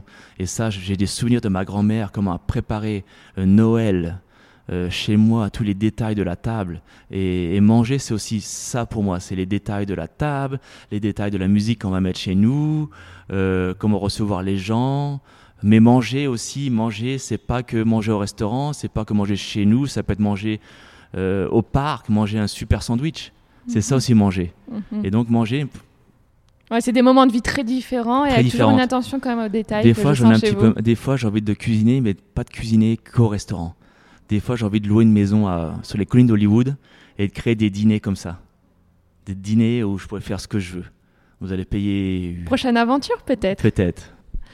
Et, à la maison, alors c'est toujours vous qui cuisinez. J'ai compris, vous aviez un mini-chef à la maison qui pouvait un peu assurer aussi, mais votre épouse cuisine ou euh, Alors mon épouse, vous êtes vraiment de service. Mon épouse cuisine quand je suis pas là. Évidemment, quand je suis là, vous êtes très pris. Mais quand vous êtes là, c'est c'est moi qui cuisine. Et je cuisine beaucoup dehors.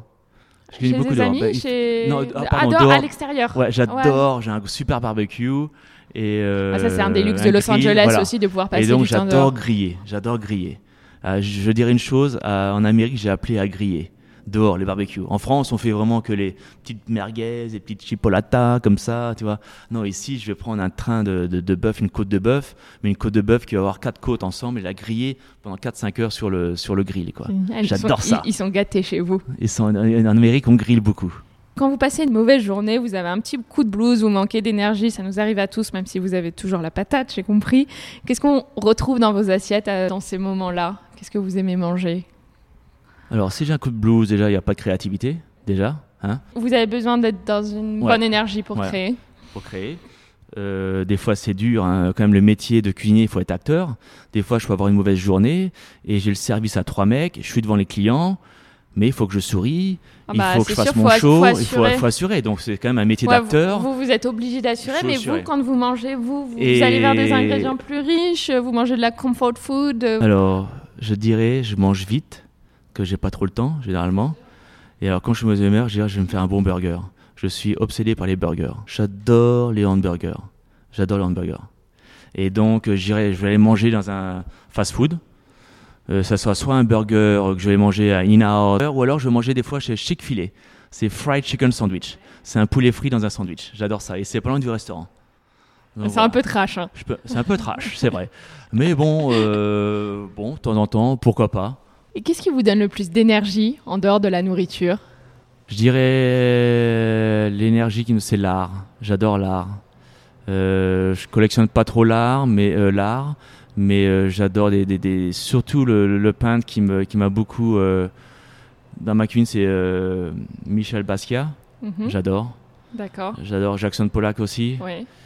J'adore David Hockney aussi ses couleurs de la ses couleurs donc je m'inspire beaucoup de l'art ça m'inspire beaucoup dans ma cuisine surtout pour faire une cuisine de couleurs surtout de mettre des couleurs ensemble des légumes ensemble où euh, j'avais commencé un petit peu à apprendre ça un petit peu avec monsieur Passard Quand on faisait des plats, ils parlaient toujours de ces légumes, de, de- des carottes, avec ça, avec ci, les couleurs. Donc je dirais euh, la couleur, euh, la couleur, euh, l'art. Quand j'ai plus d'inspiration, je plaque tout. Je dis à ma femme, je m'en vais, je prends ma, ma voiture, je prends ma planche de surf et je vais surfer. Et là, quel plaisir d'aller dans l'eau. L'eau est déjà très froide ici, donc ça vous remet tout en place. Très vivifiant. ouais. Très vivifiant, voilà. Et j'attends la vague, et je pense. Et je peux rester deux heures dans l'eau et prendre qu'une vague, je suis content. Voilà, j'ai pas besoin de prendre euh, 20 vagues, mais euh, Ça vous nettoie l'esprit déjà d'être dans, l'esprit. les, dans Voilà, cet élément. moi, ouais. ça me, la mer me fait du bien ici, le surf. Ça, c'est vrai. C'est ça Ah, aussi, ça fait un, tellement un du autre bien, on a de la chance. euh, ici Bon, d'avoir l'océan. J'habite à Chemenox, mais sans, sans circulation, je suis à, à 30 minutes de la mer, bon, ça va. Ouais, qui- Le matin, je me lève à génial. 6 heures le matin et euh, je vais faire euh, une demi-heure de voiture et t'es dans l'eau, quoi. Et après, on est en pleine forme pour recommencer la journée. S'il ne vous restait qu'une journée à vivre, Ludovic, quel serait votre dernier repas? Une journée à vivre, mon dernier repas. Une chose que je peux pas me passer, c'est le beurre, un bon beurre et une bonne baguette bien chaude et une tranche de bon une jambon. On revient à quelque chose de fondamental, Ah ouais, très ça- simple, beau produit. Oh, une bonne baguette chaude, un bon beurre et puis un bon jambon, un bon sandwich. Un croustillant, moelleux, ouais, quelque chose de simple. Et sur, euh, sur- comme je dis, comme un, sur- dans un parc, un beau parc. Moi, j'ai souvenir quand j'étais gamin à Paris, euh, qu- quand j'avais pas trop d'argent, je mangeais souvent dans les parcs euh, un sandwich. J'adorais ça. Alors, nous approchons de la fin de l'épisode. Est-ce que vous êtes prêts pour des questions rapides auxquelles il faut répondre le plus vite possible? Ah ouais, bien sûr. C'est l'interview patates Ah, en rafale patate. avec Ludovic Lefebvre. Sucré ou salé? Salé, Petit déjeuner, déjeuner ou dîner? Dîner, Omelette ou croque-monsieur? Omelette, Resto du coin ou table étoilée? Table étoilée. Votre assiette, vous êtes du genre à la partager ou plutôt chacun son plat, pas touche? Chacun son plat, pas touche. Un plaisir coupable que vous ne voudriez raconter à personne Je mange beaucoup de céréales. Vin rouge ou vin blanc? Vin rouge. Non, pardon, vin blanc. Oh là là. Oh l'erreur. Ludovic, Bourguignon de Chablis. Ouais, je me suis dit là, Ouais, ouais, ouais, quel impair Ouais. Vous préférez qu'on vous appelle chef ou Ludovic? Ça dépend où, mais je dirais Ludovic. Fromage ou dessert? Fromage. Votre comfort food, américaine ou française? Américaine. Le cuisinier que vous admirez, ça peut être une toque célèbre ou un proche. Alors je sais c'est difficile, on a cité déjà beaucoup de chefs, mais bon, si vous voulez en, en donner Bernard un. Paco. Trois ingrédients que vous avez toujours dans votre cuisine. Du beurre, garlic salt et de la soy sauce. Sauce soja. Sauce soja, pardon. Vous passez une soirée entre amis, vous enfilez votre tablier ou vous réservez un resto? Je passe mon tablier. Vivre pour manger ou manger pour vivre? Manger pour vivre. La patate, frite, vapeur, purée, sautée. Frites, j'ai un petit peu des... Je suis un peu belge. Franco-belge. Ouais. Alors, pour terminer, ici, on s'intéresse aussi au bien-être dans son ensemble. J'aime donc terminer les entretiens avec une question. Si vous aviez une seule pratique quotidienne à recommander, à partager avec les auditeurs, une pratique qui vous fait du bien, tout simplement qui vous aide à, à être mieux dans vos baskets, et c'est une pratique qui est liée à l'alimentation ou pas du tout? Carte blanche. Eh ben moi, je dirais manier le couteau. J'adore quand j'a- j'adore manier le couteau. J'adore euh, euh, slicer les, les légumes, la viande, le poisson. J'adore utiliser mes couteaux. C'est presque thérapeutique le J'adore regarder mes couteaux. J'ai mes couteaux qui sont en cuisine comme ça. J'ai peut-être, je vais pas te mentir, hein, je dis, euh, vais pas vous mentir. J'ai peut-être, je vais dire au moins 100 couteaux. Ah oui. Ah non, mais je suis obsédé Ah, par vous les êtes couteaux. comme les nanas qui sont addictes aux chaussures. Là, Voilà, vous, c'est les les, couteaux. les couteaux. Oh, je suis addict aux chaussures aussi. Hein. Ah, aussi. Ouais, aussi. Du coup, il y a un Euh, bon dressing et il y a Ouais, aussi beaucoup de couteaux dans la cuisine. Voilà, mais, mais les couteaux, je sais pas pourquoi, j'achète encore des couteaux. Mais il y a des couteaux, j'adore me servir d'un couteau. Oui, parce que vous aimez l'objet aussi en lui-même. J'aime l'objet, j'aime sa forme, j'aime pourquoi il est conçu. Euh, la découpe, c'est tout. Enfin, c'est important. Si vous avez un, un super euh, steak et si vous n'avez pas un bon couteau pour bien le trancher. Et ça, j'ai appris le couteau, le respect, parce que j'ai fait quelques stages avec des Japonais en cuisine, euh, Mhm. des sushis. J'ai appris le sou- à faire les sushis avec des copains japonais et j'ai appris ce- cet art de découper. Et j'adore découper, j'adore utiliser les couteaux. Et ça, ça j'adore ça. Quand je suis de mauvaise humeur, quand j'ai pas trop le moral, ben, je vais dans ma petite cuisine, je prends ma petite planche et là je regarde mes couteaux, je prends un couteau et puis je m'amuse avec mes couteaux. Et enfin, euh, Ludovic, où est-ce que mes auditeurs peuvent vous retrouver? Enfin, je veux dire, vos réseaux sociaux pour qu'ils suivent ce que vous faites. euh, C'est le moment de, de Eh parler ben, de ils tout ça. peuvent me retrouver sur euh, Instagram, Mhm. euh, @chefludo. Très bien, Bah, c'est très facile. Voilà. Et puis quand ils sont de passage à Los Angeles, qu'ils aillent dans vos établissements, c'est, je dis toujours, le meilleur moyen de connaître un chef, c'est d'aller goûter sa cuisine. Voilà. Très bien, merci beaucoup Ludovic. Merci Alice.